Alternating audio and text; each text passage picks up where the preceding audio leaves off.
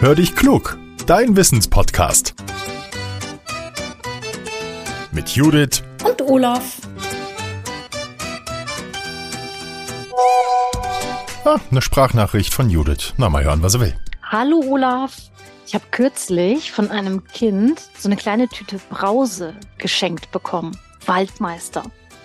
Ich habe die sofort aufgerissen und habe genascht. Das prickelt ja so schön im Mund, ne? Weißt du warum?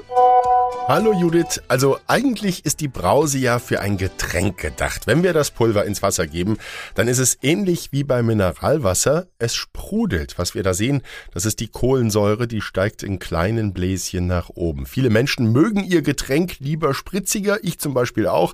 Und deshalb wählen wir dann etwas, das Kohlensäure hat. Aber wie kommt es, dass Brause prickelt? Also Brausepulver besteht aus zwei Zutaten und wir finden darin den Stoff Natron.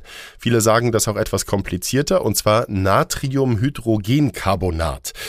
Daneben ist in der Brause Zitronensäure oder Weinsäure. Wenn wir die Brause jetzt in den Mund nehmen, dann passiert Folgendes. Das Natron reagiert mit der Säure, weil unser Speichel dazu kommt. Im Speichel ist Wasser, das es für diese Reaktion braucht. Vom Natron wird dann die Kohlensäure abgespalten und daraus das Gas Kohlendioxid freigesetzt. Auf der Zunge bilden sich dann kleine Bläschen, die zerplatzen und unsere Zunge nimmt das als Kribbeln wahr.